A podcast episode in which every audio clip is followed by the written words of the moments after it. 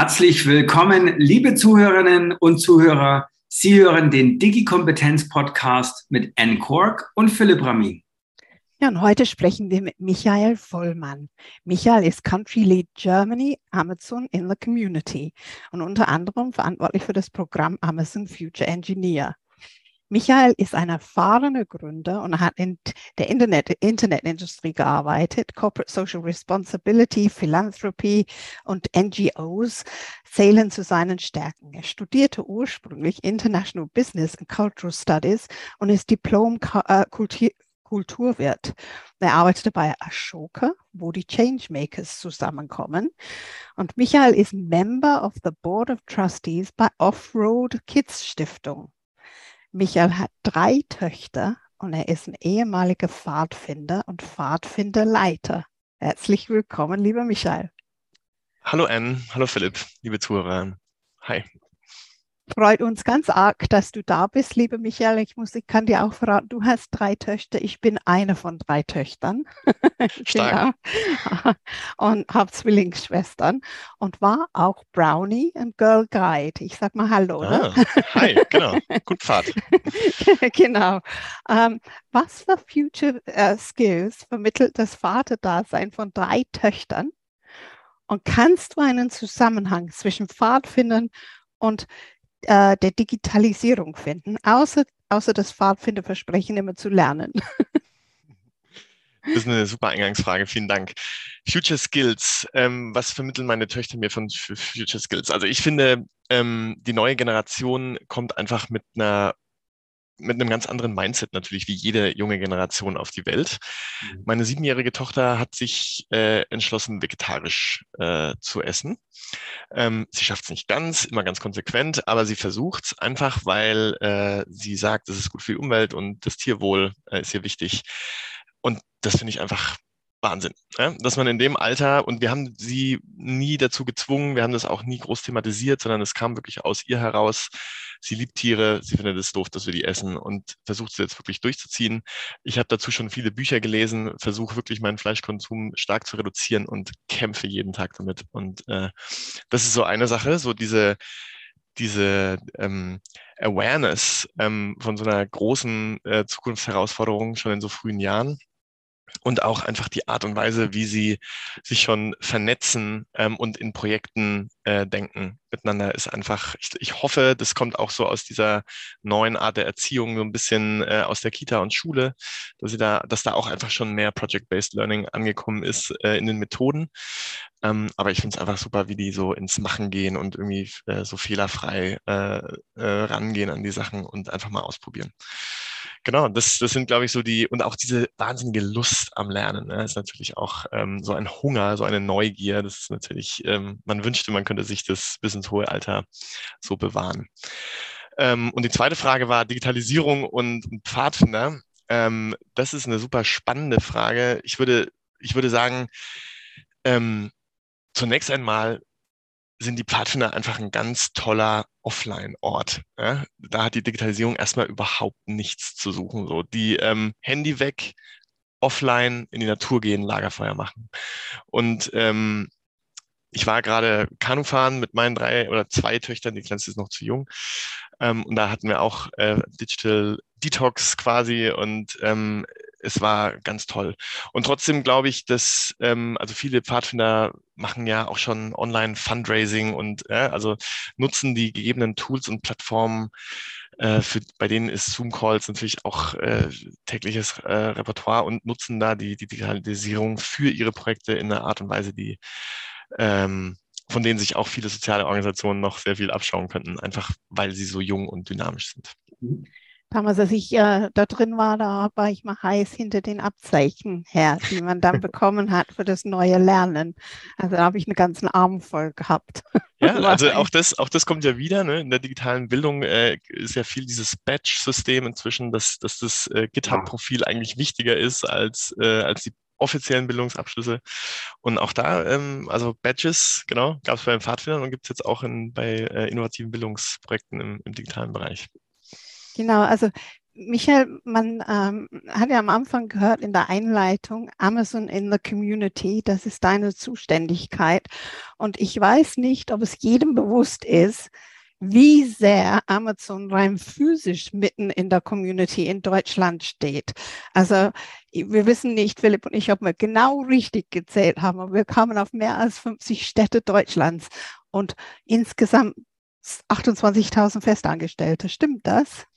Genau, also wir haben wirklich äh, wahnsinnig viele Standorte in Deutschland ähm, und es äh, sind, glaube ich, inzwischen schon knapp über 30.000 MitarbeiterInnen ähm, in Deutschland. Und das äh, ist natürlich schon ein riesen Footprint und äh, da haben wir ähm, sehr viel mit sehr vielen lokalen Communities zu tun. Also wir sagen auch immer, wir wollen dort äh, uns engagieren, wo äh, unsere MitarbeiterInnen leben und arbeiten. Und ähm, das sind natürlich so von, äh, von den großen Corporate Offices München und Berlin, ähm, aber auch äh, Research Centers äh, von AWS und anderen in, in Dresden, äh, Aachen, Tübingen. Ähm, äh, und aber dann eben auch die ganzen äh, Logistikstandorte, die sind wirklich in, in, äh, in ganz Deutschland verteilt. Und äh, genau da wollen wir uns einbringen und mit den Leuten vor Ort arbeiten. Wir haben uns gefreut, dass Customer Service in Regensburg auch äh, angesiedelt ist, da wo unsere ich Firma dann auch herkommt. Genau. Aber ähm, Michael, ähm, was genau macht ein Country Lead in the Community? Also ähm, ich bringe viele ähm, der internationalen Programmkomponenten nach Deutschland und übersetze sie quasi auf die deutsche Realität. Ähm, also in, in mein äh, europäisches Pendant sitzt quasi in London, meine direkte Chefin, und die überlegt sich, wie können wir ähm, mit den ganzen Ländern, in denen wir tätig sind, ähm, äh, Wirkung erzielen. Und ich habe dann die, die, spannende und tolle privilegierte Auflage, äh, Aufgabe, das quasi auf die deutsche Realität zu übersetzen und zu, sich zu überlegen, zum Beispiel, wie bringen wir Amazon Future Engineer nach Deutschland, ähm, heißt das Programm hier auch so, mit wem arbeiten wir hier zusammen äh, und es dann auch direkt vor Ort umzusetzen. Mhm. Wie, wie wichtig ist denn so dieser Community-Gedanke für Amazon als solches? Ähm, immer wichtiger. Also ähm, es ist wirklich so, äh, die Communities, haben wir ja schon gesagt, also ähm, das sind vor allem auch äh, äh, Social Sector Organisationen, zivilgesellschaftliche Organisationen, ähm, äh, Vereine, vor allem viele in Deutschland, aber auch ähm, Nichtregierungsorganisationen, ähm, mit denen äh, arbeiten wir an verschiedensten Stellen zusammen. Ja, ähm, und ähm, ich unterscheide da immer gerne, um so ein bisschen euch mal so eine Vorstellung zu, gehen, zu geben, wie breit das äh, ist.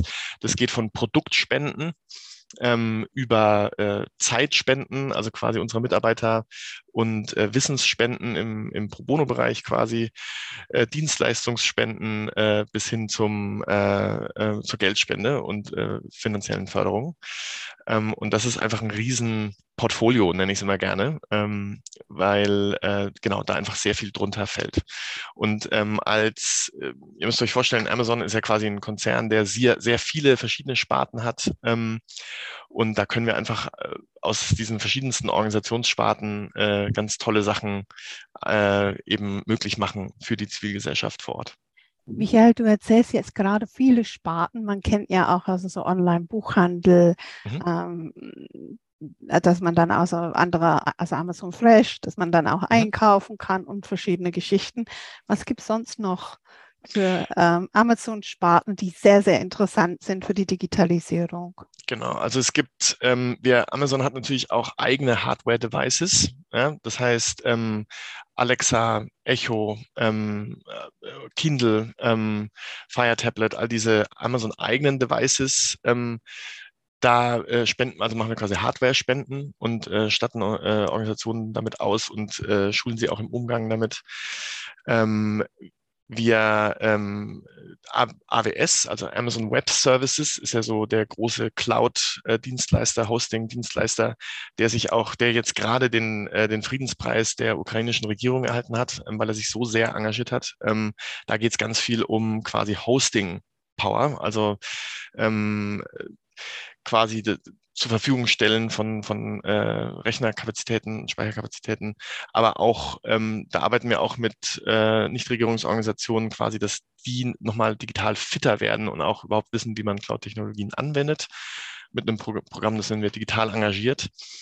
Ähm, und daneben gibt es natürlich noch Prime Video, ja, die haben tolle Studios und Writer Rooms. Es gibt äh, ähm, Music, ähm, da äh, arbeiten wir quasi mit, mit der Künstlerszene zusammen und Audible, die eben quasi auch so im, im Audiobereich unterwegs sind. Und das, ähm, diese ganze Vielfalt ähm, ist einfach ein wahnsinniger Reichtum und wahnsinnig spannend, das äh, dann eben der Community auch zugänglich zu machen.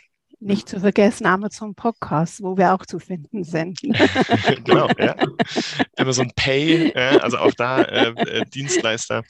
Da haben wir zum Beispiel mit Amazon Pay haben wir einen, einen Spendenbutton integriert in die, in den, in den äh, auf Amazon.de zur Ukraine und hatten dann eben über Amazon Pay äh, innerhalb von wenigen Wochen ähm, über 5 Millionen Euro eingesammelt für ähm, für oh. das äh, Rote Kreuz in, in der Ukraine. Also auch da nutzen wir einfach unsere Reichweite und unsere hauseigenen Zahlungsdienstleister, um das dann sehr schnell ähm, um abzuwickeln. Jetzt wird ja über, über Amazon in der Gesellschaft leidenschaftlich gerne diskutiert und es gibt die großen Fans und es gibt eher Kritiker und ja, es ist eigentlich immer ein, ein leidenschaftliches Thema, ähm, äh, muss man sagen. Ähm, welche Rolle spielt für euch das Thema Werte und, und worin unterscheidet ihr euch jetzt mal aus deiner eigenen Wahrnehmung auch von, von anderen Unternehmen? Ähm, wie, wie, wie, geht ihr so mit dieser Einordnung von euch selber ein, die ja, ja ein sehr interessantes Thema einfach wieder darstellt? Ja, also ich meine, unsere Werte ähm, sind ja sehr klar ähm, niedergeschrieben und auch für alle einsehbar. So die, die 16 äh, Leadership Principles, die wir, ja. Genau. die wir haben, ähm, die sind schon wirklich ein starkes Wertegerüst. Ähm, die, die auch wirklich gelebt werden. Also es ist nicht einfach nur so eine, ähm, so eine Agenda, die man sich mal gegeben hat, sondern das zieht sich durch vom Hiring bis äh, zur, zur Teamentwicklung. Äh, und natürlich orientieren wir uns da auch ähm, äh, in unserer, in unserer, ähm, in unserem Engagement daran. Ähm, und da haben wir jetzt auch ähm, ein, ein neues äh, Leadership äh, Principle, ähm, das heißt Success and Scale brings broad responsibility, also Erfolg und Größe kommen mit Verantwortung einher. Mhm. Ähm, und das ähm, bewegt jetzt auch nochmal wirklich sehr viel intern, ähm, wo wir uns engagieren, wie wir uns engagieren. Und da sind äh, natürlich so ganz große Sachen zu nennen wie äh, der Climate Pledge. Ich weiß nicht, ob euch äh, der was sagt. Mhm. Ähm, da hat sich Amazon quasi verpflichtet, bis 2040 äh, klimaneutral zu sein und ähm, hat, äh, hat jetzt quasi auch ganz viele, also eine eigene Organisation gegründet, um auch ganz viele andere Unternehmen und Konzerne, äh, mit denen wir zusammenarbeiten, aber auch darüber hinaus ähm, dazu zu bewegen, äh, diesen Pledge mit zu unterschreiben und da mhm. voranzugehen, weil es eben zehn Jahre früher ist, als, äh, als im Pariser Abkommen ähm, erklärt wurde. Und dann geht's, ähm, das geht aber auch weiter eben wie mit, mit der Ukraine-Krise, wie wir uns da jetzt engagiert haben. Ähm, und, und dieses Leadership Principle äh, gibt uns einfach einen ganz, einen ganz starken Nordstern, äh, auch in der internen äh, Überzeugungsarbeit, die man natürlich auch immer leisten will. Ähm, ja, und das setzt sehr viele Bewegung.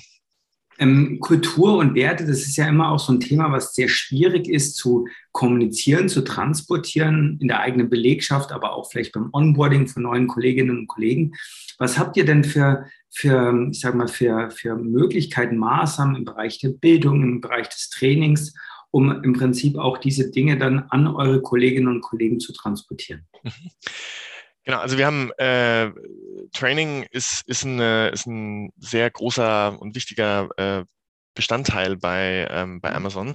Und da gibt es quasi äh, interne Trainingsplattformen. Ähm, es, ist, es ist eine starke Kultur, ähm, auch quasi äh, Ownership zu übernehmen, mhm. ja, eins, eins der Leadership Principles für seine eigene Weiterentwicklung. Also es, ähm, es gibt einen, einen sehr klaren Onboarding-Plan. Also jeder bekommt, der neu reinkommt, einen Onboarding-Buddy, sozusagen jemanden, einen Mentor an die Seite gestellt, einen ganz klaren Plan auch, ähm, äh, mit wem man sprechen sollte, was man durchlesen sollte, welche Trainings man besuchen sollte. Ähm, und das ist schon äh, einfach, also mich hat es wirklich beeindruckt, als ich da von einem Jahr reinkam. Ähm, wie gesagt, die, die äh, Hiring-Interviews sind auch schon nach diesem Leadership Principle Katalog ähm, organisiert. Ähm, und auch die, die Weiterentwicklung im Unternehmen, also quasi Beförderungen und ähm, äh, Career Paths werden an diesen Leadership Principles ähm, gemessen.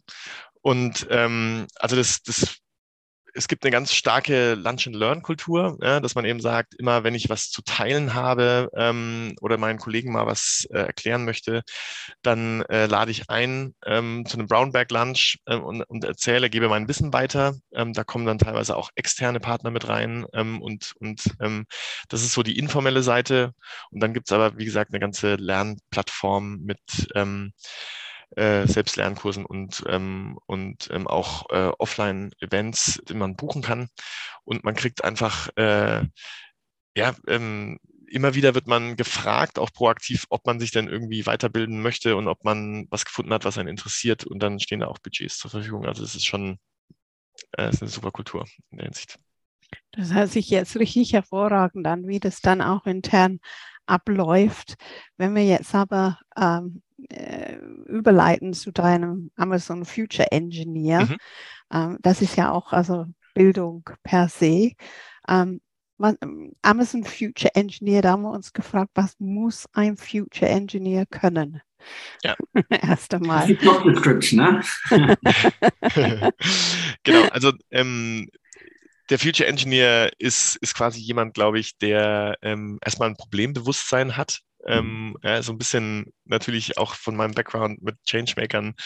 Ähm, also der, der eine Awareness hat, wo die großen Problemlagen gerade liegen ähm, und der auch eine gewisse äh, Vertrauen in seine Selbstwirksamkeit hat und sich das zutraut, das in irgendeiner Art und Weise mit anzupacken. Und natürlich jetzt bei dem Programm kommt natürlich auch nochmal eine gewisse ähm, Tech-Skillset äh, äh mit rein, also quasi, dass er, dass er auch eine Ahnung hat von, äh, von Algorithmen, von Programmieren. Nicht jeder muss da äh, ein Programmierer sein, aber ich, wir glauben einfach ganz stark dran, dass ähm, viele Jobs der Zukunft, aber auch ähm, einfach viele ähm, ganz tägliche Aufgaben ähm, und äh, eine, eine ein Technologieverständnis benötigen werden. Ähm, und genau das wollen wir äh, den jungen Leuten mitgeben. Ähm, und vor allem die, die es nicht von zu Hause schon eh schon mitbekommen ähm, oder in einer tollen Schule angeboten bekommen, sondern vielleicht gerade auch die, die weil sie auf dem Land sitzen oder weil sie eben Migrationshintergrund äh, haben, ähm, es schwerer haben, an, an genau diese äh, Future Skills zu kommen.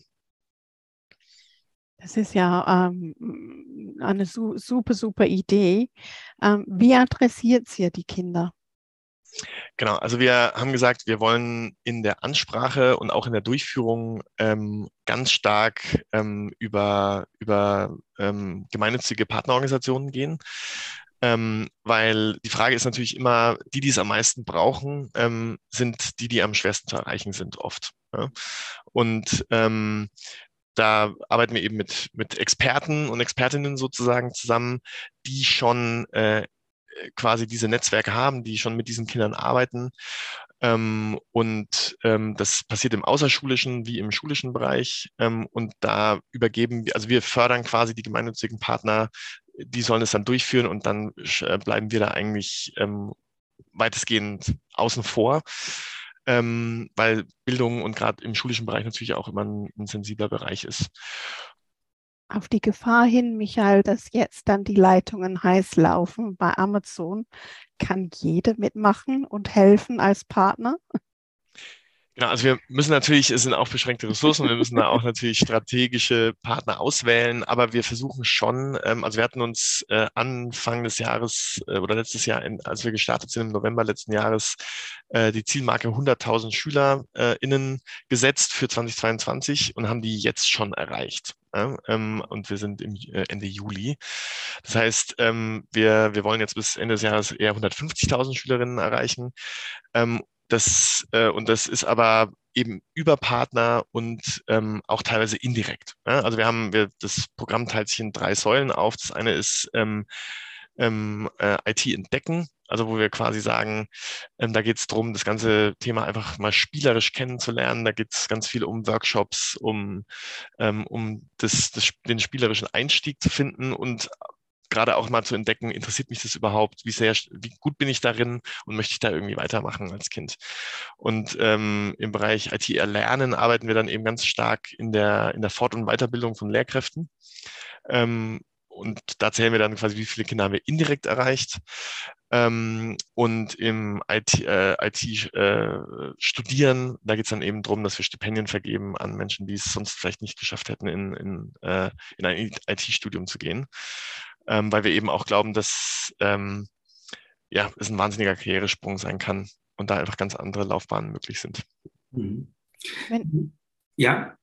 Ich, ich wollte nur fragen, wenn du jetzt so ähm, von Lehrenden sprichst und da ähm, bildet man die Lehrenden aus, heißt das praktisch, dass fachfremde Lehrer ähm, dann auch ausgebildet werden? Also wie muss man sich das vorstellen? Kann der mhm. Deutschlehrer kommen und dann auch lernen wollen, wie man dann auch coden kann und den Kindern Coden beibringen kann? Ja, absolut. Also ähm, da arbeiten wir mit mehreren Partnern zusammen und ein, einer der, der tollen Partner ist dort AppCamps, das ist eine gemeinnützige ähm, Organisation aus Hamburg und die machen genau das. Also die äh, geben dreimonatige Online-Kurse, äh, ähm, eben durch uns finanziert unter anderem und kostenlos für die Lehrkräfte. Da kann übrigens jede Lehrkraft sich anmelden und hingehen, also ähm, appcamps.de. Ähm, und ähm, bucht diesen Kurs und erarbeitet dann, also kriegt ein, ein Basistraining, ähm, um was es geht ähm, und kann dann seine eigenen Materialien erstellen und tauscht sich eben mit anderen Lehrkräften aus, ähm, äh, wie sie das in den Unterricht einbauen. Und da kommt dann wirklich der Musiklehrer und tauscht sich mit anderen Musiklehrern aus, äh, wie man äh, teilweise auch Coden für äh, äh, zur, zur Erzeugung von Beats und, und Liedern äh, schon einsetzt. Und aber genauso der, der Mathematik- oder Physiklehrer ähm, weil man muss ja leider wirklich sagen, ähm, wenn morgen äh, IT quasi Pflichtfach sein sollte oder, oder Informatik an Schulen, dann bräuchten wir über 30.000 Lehrer ähm, morgen. Und diese IT-Lehrer gibt es einfach nicht und wird mhm. es auch nicht in absehbarer Zukunft geben. Ja, weil ihr müsst euch vorstellen, Fachkräftemangel ähm, all diese, also es gibt leider auch traurige Statistiken, dass, dass ganz viele ähm, Lehramtsstudierende, die irgendwas mit Informatik zu tun haben, dann in andere Jobs gehen. Mhm. Ähm, das heißt, da ist der, ähm, die Suche nach Talenten so groß, ähm, dass, dass die Lehrkräfte ähm, da ja, genauso davon betroffen sind. Also ich habe sogar auch Statistiken gesehen, dass Mathe und Physik, äh, solche Themen, also die, die MINT-Fächer auch wahnsinnig äh, Lücken aufweisen in Zukunft, weil auch einfach ganz viele Lehrer in Rente gehen. Ähm, und das ist eine riesen Herausforderung. Ich glaube, da müssen wir wirklich auch mit, mit innovativen Formaten in Zukunft arbeiten, dass eben nicht immer ein Lehrer für eine Schulklasse vielleicht zuständig ist. Also wirklich äh, aus, äh, aus dem Mangel heraus, ja, glaube ich, müssen wir da nochmal wahnsinnig einen Innovationssprung hinkriegen. Und da ähm, äh, bilden wir uns nicht ein, dass wir jetzt alleine die, die Lösung irgendwie haben, sondern wir wollen Teil der Lösung sein und uns da irgendwie sinnvoll einbringen ähm, mhm. in diese Herausforderung. Teil, Teil der Lösung zu sein, passt auch sehr gut in den Gedanken äh, eines ja, Bildungsökosystems, dass man sagt, naja, ähm, wir brauchen sehr unterschiedliche Ressourcen und Player, um das überhaupt auf die Beine stellen zu kommen, äh, zu können. Wie wichtig, für wie wichtig hältst du solche Bildungsökosysteme, wo man eben zwischen der Privatwirtschaft und ja, sozusagen dem Staat da auch Verbindungen herstellt? Da gibt es ja auch hier und da immer mal wieder Berührungsängste und vielleicht auch Kulturunterschiede. Aber was sind da deine Gedanken dazu?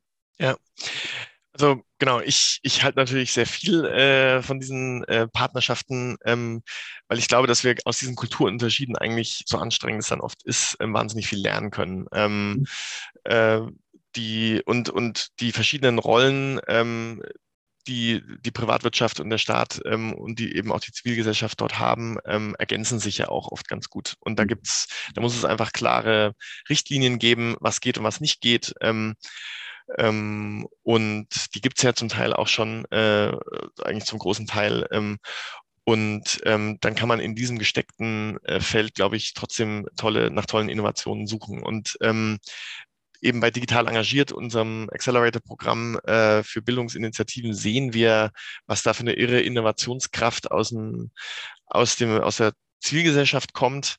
Ähm, wir können dann eben mit Infrastrukturen, äh, finanziellen Mitteln, aber auch Know-how diese unterstützen, äh, da schneller voranzukommen. Und ähm, der Staat ist dann meistens, oder so sehe ich äh, das in der Aufgabe, das in die Fläche zu bringen und dann eben im Dauerbetrieb ähm, anzubieten und da natürlich Werbefreiheit zu, zu garantieren und ähm, den geschützten Rahmen für, für die Kinder und Familien dann zu bieten. Also Corporate Responsibility nennt sich das, äh, was, was man dann auch mit dieser Future Engineer macht. Kann man auch andere ähm, erstens anstecken und gibt es auch Kurse für Corporate Social Responsibility? Ähm, ja, also man kann auf jeden Fall andere anstecken. Ähm, es gibt tolle Netzwerke, also ähm, da, also viele Netzwerke. Also es gibt die ähm, European Venture Philanthropy Association, die sehr innovativ im Bereich ähm, ähm, Social Finance äh, unterwegs ist, also wenn es dann wirklich darum geht, auch so das zu investieren. Ähm, es gibt äh, den Civits- und Stifterverband, die tolle Arbeit machen, zu vernetzen, die UPJ ähm, in, im Bereich CSR und die bieten, viele von denen bieten auch ähm, Weiterbildung äh, an. Und ähm, ich bin auch ein großer Freund von, von Partnerschaften. Also wir arbeiten jetzt natürlich bei Digital Engagiert erstmal mit, äh, mit unserem äh, AWS zusammen. Also es ist äh, auch fast schon äh, quasi eine, eine Partnerschaft, weil es eben so unterschiedliche Organisationseinheiten sind, ähm, aber auch mit, ähm, mit anderen Kunden äh, von uns und, und Partnerunternehmen ähm, wollen wir da noch viel mehr auf die Beine stellen, äh, weil wir glauben, dass man zusammen einfach mehr erreicht. Jetzt hast du äh, in deiner Rolle als, als äh, ja, Country Manager sicherlich den deutschen Blick, aber tauscht sich sehr viel auch mit den internationalen Kollegen aus. Was sind denn da so Aspekte, wo du sagst, hey, von denen könnten wir in Deutschland was lernen? Ähm, wo einfach Dinge, man wird ja viel darüber diskutiert gerade, ähm, woanders besser läuft? Oder gibt es vielleicht auch, um mal positiv zu bleiben, auch Dinge, wo du sagst, hey, das läuft hier richtig gut, das sind auch wir ein Stück weit äh, Leuchtturmprojekt für unsere Kolleginnen und Kollegen im Ausland? Ähm, also auf unsere eigenen äh, Projekte bezogen, ich glaube, genau, Deutschland ist schon ein sehr spezieller, äh, hm. ja, ein spezielles Land. Äh, es ist eben, hat eine föderale Struktur, ja, die, äh, die macht viele Dinge schwieriger. Da beneide ich manchmal die äh, französischen Kollegen, dass die eben sehr viel zentralistischere Systeme haben. Ähm, aber das sind ja alles Sachen, äh, die haben ihre Stärken und ihre Schwächen. Mhm. Ähm, und ähm, wir arbeiten dann eher auf Landesebene zusammen und, und haben eben so den Fokus auf verschiedene äh, Bundesländer und müssen da eben nochmal genauer regional gucken, was wirklich gebraucht wird, was da die Sachlage ist und, und wer da vor Ort dann eben aber auch eine sehr lo ein lokal spezifisches Wissen hat. Ähm, also von daher glaube ich, es sind einfach verschiedene Systeme, die verschiedene Ansätze voneinander brauchen. Auch da spielen natürlich auch so Sachen rein. Äh, ähm, wie die Belegschaft und welche, äh, welche Teams hat man eigentlich vor Ort. Äh? Also äh, zum Beispiel in, in München sitzt eben so viel mehr ähm, klassische Amazon Retail äh, Teams, ähm, wohingegen in Berlin sehr viel mehr ähm, äh, äh, Programmierer und Techniker sitzen. Ähm, und dann äh, gestalteten, gestalten sich natürlich auch die Partn Partnerschaften ganz anders. Ähm, in Berlin machen wir dann eben sehr viel mehr Coding-Workshops und, und äh, solche Partn Partnerschaften als in München äh, derzeit. Kann sich auch noch ändern. Ähm, die die amerikanischen Kollegen finde ich manchmal, also da äh, beneide ich oder, oder bewundere ich für ihren, für ihren Innovationsdrive und auch ihren Mut, damit Sachen einfach wirklich äh, voll offen und, und ähm, mit Vollgas drauf, äh, drauf zu gehen. Also zum Beispiel, die haben mit Amazon Future Engineer eine Partnerschaft mit der, äh, mit der Stiftung von Pharrell Williams gestartet, haben mit Amazon Music zusammengearbeitet und haben Your Voice is Power gestartet, wo quasi dann äh, Jugendliche aufgerufen wurden, so den Song Entrepreneur nochmal umzuschreiben und äh, umzuprogrammieren und dann ihre eigene Version zu, zu launchen. Da gab es einen Wettbewerb, dann läuft es im Radio hoch und runter. Ähm, und äh, genau, da können die natürlich sehr viel direkter mit dem Schulsystem zusammenarbeiten und gehen da, haben da viel weniger Berührungsängste. Aber so, so ist die deutsche Kultur halt nicht. Und ähm, das muss man respektieren und mhm. dafür macht man dann eben andere Sachen mit tollen gemeinnützigen Organisationen, die da den, äh, das Spezialwissen haben und ähm, bildet, äh, also bietet eben Praktikaplätze an und, und Ausbildungsplätze. Das sind dann ne, so das duale Schulsystem, ähm, das eben die deutsche Spezialität ist, die, äh, von denen sich, glaube ich, viele andere Länder was von uns abschauen können. Ja, nicht nur Coronavirus ist ja äh, ansteckend, manchmal ist Erzählen auch ansteckend. Ne? Ähm, deshalb die Frage, was ha haben Katy Perry, Shawn Mendes, Panic at the Disco, The Jonas Brothers mit Coding und einer virtuellen Tanzparty zu tun? Uh, äh, das ist eine wilde Frage. ähm, eine virtuelle Tanzparty ähm, genau, ist ja, ist ja die, äh, kommt von unserem Partner code.org. Ja? Ähm, und da werden Kinder quasi auf Scratch Junior, das ist ein ganz einfaches Coding-Programm, aufgerufen, eine, eine Figur zum, äh, zu bewegen. Und ähm, ich habe es mit meiner Tochter ausprobiert ähm, und die ist seitdem total begeistert ja, von, mhm. von Scratch und Scratch Junior. Und ähm, ich freue mich immer, wenn sie was, äh, wir haben sehr limitierte Screentime. Ähm, und aber wenn sie dann quasi sinnvolle Sachen und, und schöne Programme macht am Rechner, das ist mein persönlicher Bezug dazu. Ja. Ähm, und äh, dann eben zu sehen, ich war vor kurzem auch äh, Partner bei, einer, bei einem Workshop von unserem Partner Die Eiche. Ähm, die arbeiten eben mit, ähm, mit Kindern mit Flucht Migrationshintergrund äh, in Berlin-Marzahn, das ist sehr, sehr ähm, Randgebiet, Randlage äh, zusammen. Und die haben wir zusammengebracht mit einem äh, mit unserem Partner junge Tüftler, ähm, die dann quasi das Coding-Know-how und den Coding-Workshop mitgebracht haben. Und ich war einfach so hin und weg davon, wie schnell diese Jugendlichen diese Aufgaben gelöst haben und auch teilweise auch gehackt haben und einfach dann, äh, die, die kamen sehr viel schneller voran, als, als man dachte. Und ähm, ich glaube, da müssen wir auch aufpassen, dass wir nicht in so ein Defizitdenken kommen. Also deshalb habe ich an meiner eigenen äh, Nase spüren müssen, wenn ich so sagen kann. Ähm, ich bin wirklich rein und dachte mir so, ja, mal gucken, wie das funktioniert und so. Und wie gesagt, diese Jugendlichen waren so viel fitter und ähm, so technisch viel versierter, als ich das äh, gedacht hatte. Ja, und ähm, dann habe ich gemerkt, okay, ich habe die jetzt in so eine Schublade gepackt, äh, was auch schon wieder total unfair ist. Und das ähm, auch da wollen wir eben, das finde ich auch so das Tolle an dieser Pharrell Williams Sache. Ähm, das ist, Musik ist ein Thema oder auch Tanzen mit Dance Party sind Themen, die viel weicher sind und dadurch dann auch viel mehr teilweise Mädels ansprechen. Ähm, die sind eben jung und sexy, sprechen die Sprache der Kinder und Jugendlichen, gehen da in den Interessensbereich rein, weil ich oft das Gefühl habe, dass wir, wenn man so aus dieser Förderperspektive kommt, ja, und dann eben auch viele Förderanträge schreiben muss und so, und dann ähm, kommt man immer aus so einer ja, Förderlogik raus, die, die aber an der, an der, an der kindlichen Realität sowas von einfach vorbeigehen kann. Ähm, und das ist eben die Eingangsfrage, wie erreichen wir diese Kinder und Jugendlichen? Ich glaube, wir müssen einfach sehr gut zuhören, was sie interessiert und wo sie stehen und, ähm, und was sie schon können, äh, dass wir sie überhaupt dann auch äh, weiterbilden können. Weil ich glaube, wir können halt auch einfach sehr viel von ihnen lernen. Also ich kann zum Beispiel keine so guten TikTok-Videos drehen, äh, wie wahrscheinlich bald meine Tochter. Ja, absolut, das ist eine Kunst. Ne? Ähm, sag mal, ist da in der Hinsicht vielleicht weniger manchmal mehr? Also das ja alles auch zu versuchen, sehr stark zu verkopfen und, und, und auch, sag mal, zu durchdringen, zu durchdenken und am Ende des Tages äh, kommt es ja dann doch nur, kommt ja doch nur auf ein paar wenige ganz entscheidende Punkte drauf an. Also gerade eben dieses Freude an dem, was man tut und die Offenheit und äh, die Empathie und diese Geschichten ist es vielleicht auch ein Problem, warum wir mit bestimmten Themen eben nicht so vorankommen, weil es immer sehr verakademisiert und verkopft letztlich ist. Das hat so ein bisschen mich an das erinnert, was du gerade gesagt hast, mit diesem, äh, auch diese ja, staatliche Förderlogik und diese Anträge und dann muss man Projektziele definieren und alles schon vorher wissen und man weiß es halt vorher einfach noch gar nicht. Und dann baut man da natürlich auch einen großen äh, Bürokratieapparat auch immer auf, indem man diese riesigen Anträge dann äh, verwalten muss.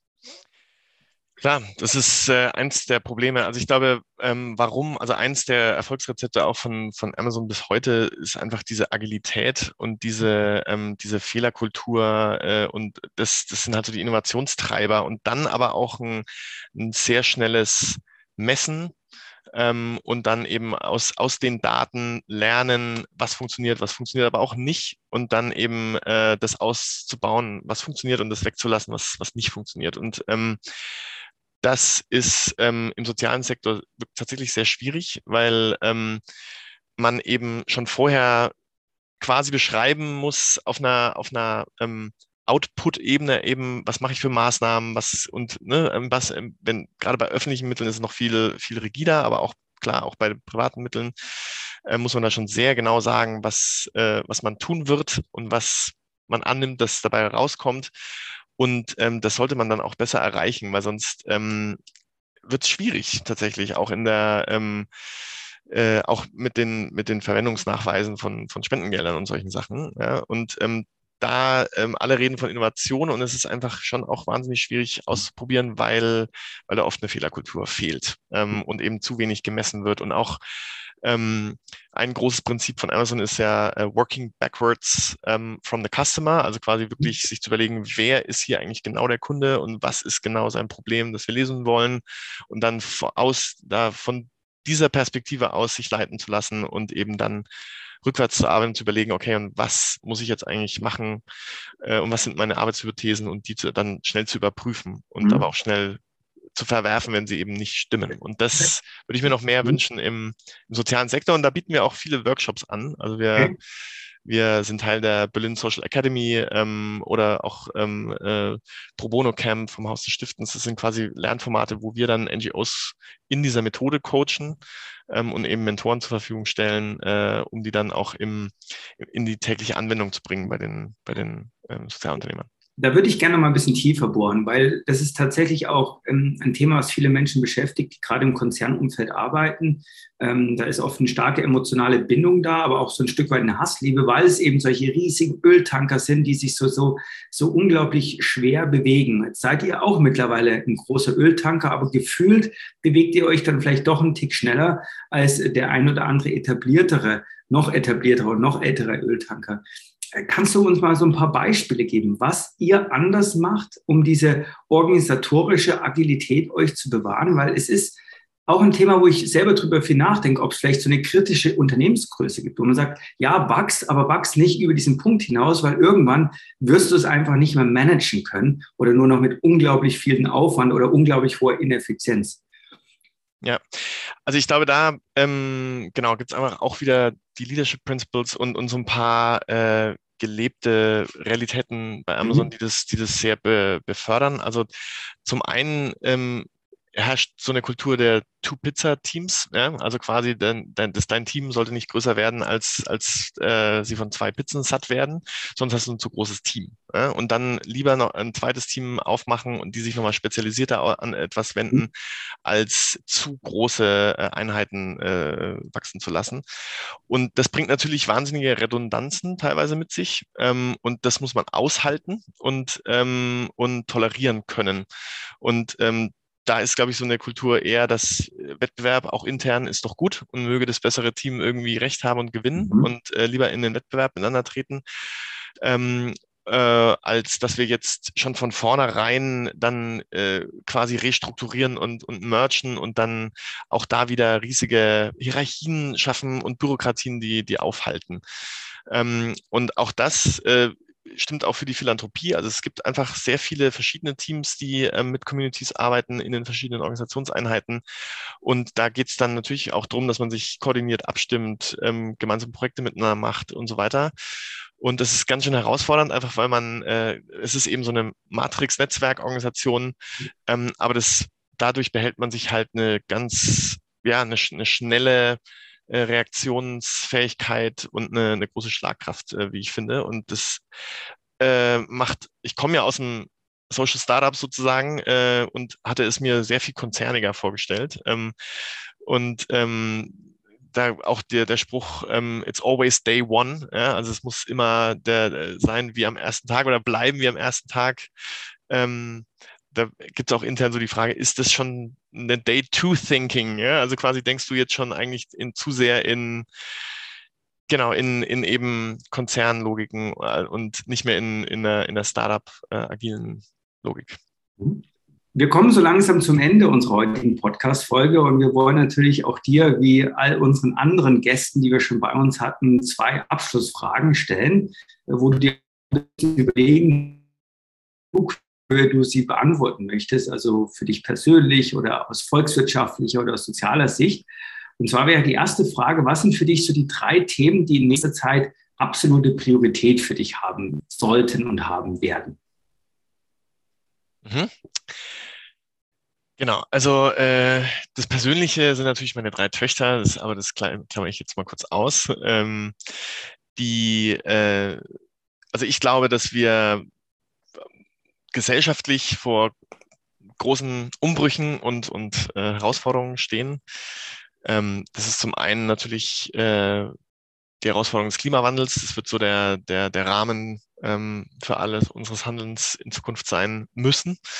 Ähm, aber auch äh, die großen ja, Migrationsströme, die damit einhergehen werden. Ähm, und ich glaube, da sollten wir einfach gucken, dass unsere Gesellschaft sehr viel resilienter wird, ähm, weil es wird einfach eine neue Normalität werden. Ähm, und äh, da sind wir schon gut aufgestellt, glaube würde ich sagen. Also wenn man sich jetzt anguckt, wie ähm, wie die Hilfsbereitschaft war für die äh, Geflüchteten aus dem Ukraine-Krieg, auch aus, wie viele Privathaushalte da einfach automatisch ihre Tür aufgemacht haben, fantastisch. Ähm, und trotzdem, äh, wir haben da ähm, quasi Unterkunft Ukraine unterstützt ähm, und viele andere Plattformen. Ähm, und die stehen jetzt natürlich vor der Frage, wie können wir das auch äh, äh, dieses Angebot und dieses Learning, das wir gemacht haben, äh, dokumentieren und auch für zukünftige Krisen aufrechterhalten. Und das mhm. verstehe ich unter Resilienz, ja? also so eine, mhm. ähm, genau, äh, äh, eine Gesellschaft, die weiß, wie sie mit großen Krisen äh, und Migrationsströmen umgeht. Ähm, und genau, das Dritte ist, glaube ich, so, wie du gesagt hast, wie machen wir unsere zukünftigen Generationen fit? Ähm, da spielt digitale Bildung natürlich eine ganz wichtige Rolle, aber da spielt auch ähm, die eingangs genannten Dinge, ein Problemverständnis, ähm, eine, eine, Solidarität und auch ähm, quasi eine, einen Wertegerüst dazu, ähm, dass sie die, die großen Herausforderungen umarmen und, und aktiv angehen, anstatt sie zu ignorieren. Liebe Michael, das ist eine super Überleitung zu meiner letzten Frage. Ähm, wenn du eine Empfehlung abgeben könntest mit nur, nur drei Sachen, was muss man lernen? Was wären diese drei Sachen für die Zukunft, damit man zukunftsfit bleibt? Also lernen muss man, glaube ich, ähm, Solidarität. Ähm, man muss eine Ahnung von, von Coding und von, von äh, digitalen Abläufen haben. Ähm, und man braucht einen Spritzer Unternehmertum und die Skills, die dazugehören. Eine sehr klare und, und deutliche und prägnante Antwort. Sehr, sehr gut und ein wunderbares Schlusswort. Ja, da möchten wir uns ganz herzlich bei dir bedanken für das nette und aufschlussreiche Gespräch äh, mit dir über die Welt um äh, Amazon und um Zukunftsgestalterinnen und Zukunftsgestalter. Das war sehr spannend. Vielen Dank für deine Zeit. Danke euch für die Zeit und fürs Zuhören. Also Michael, auch herzlichen Dank von mir.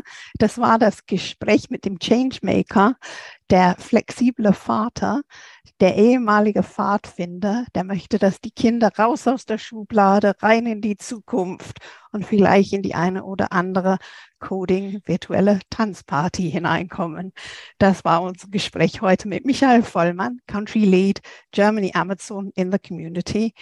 Und ähm, weil Sie, liebe Zuhörerinnen und Zuhörer, einen Vorschlag haben für jemand, der ebenso spannend ist wie unsere Michael heute, dann einfach eine E-Mail schicken unter podcast.i40.de. Mit unserem Hashtag Digikompetenz-Podcast kann jeder verfolgen, was sich sonst noch bei uns im Podcast tut. Und jeder, der mithört, weiß es ja eh. Philipp und ich, wir machen Purzelbäume, wenn ihr das nächste Mal dabei seid. Wenn es wieder mal heißt, bleibst digital kompetent mit Philipp Ramin und Anne Koak.